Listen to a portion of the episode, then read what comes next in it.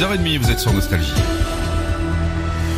Bonjour, cher ami Patrice. Bonjour Philippe, bonjour à tous. Les laboratoires d'analyse médicale appelés à la grève à compter de ce lundi. Les mathématiques vont redevenir obligatoires au lycée dès la classe de première. La météo, tant couvert ce matin sur de nombreuses régions, ce sera humide sur la façade atlantique. Les syndicats de biologistes libéraux appellent à la grève reconductible des laboratoires à partir d'aujourd'hui. Les biologistes s'insurgent contre une baisse des tarifs prévus par le gouvernement. Seules les analyses urgentes seront maintenues. Le mouvement devrait durer au moins trois jours. Les tabacologues parlent d'un phénomène inquiétant. La puff, la cigarette électronique jetable, séduit de plus en plus de jeunes, des mineurs, des collégiens l'essayent facilement. Et alors que nous sommes en plein mois sans tabac, les spécialistes alertent. Selon eux, la puff prépare une future génération de fumeurs.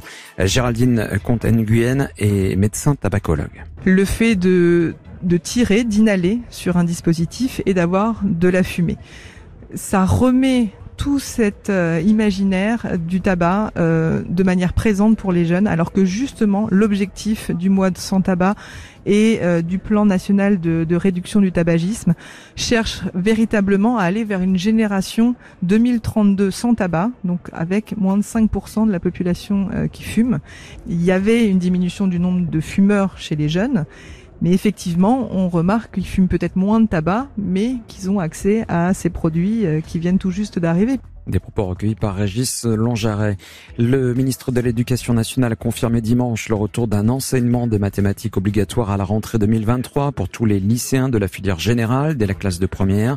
Dès la prochaine rentrée, tous les élèves de première qui n'ont pas pris la spécialité mathématique auront une heure et demie de cours en plus par semaine consacrés à cette discipline.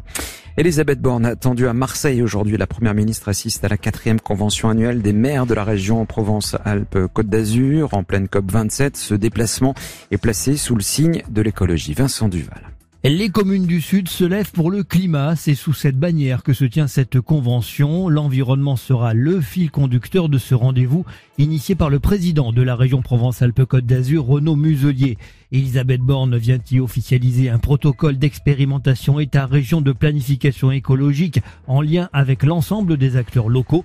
L'occasion pour la chef du gouvernement d'insister justement sur la nécessité d'un dialogue constant avec les élus de proximité pour relever les défis de la transition écologique, réduction des émissions de gaz à effet de serre, gestion de l'eau, sobriété foncière et rénovation des bâtiments.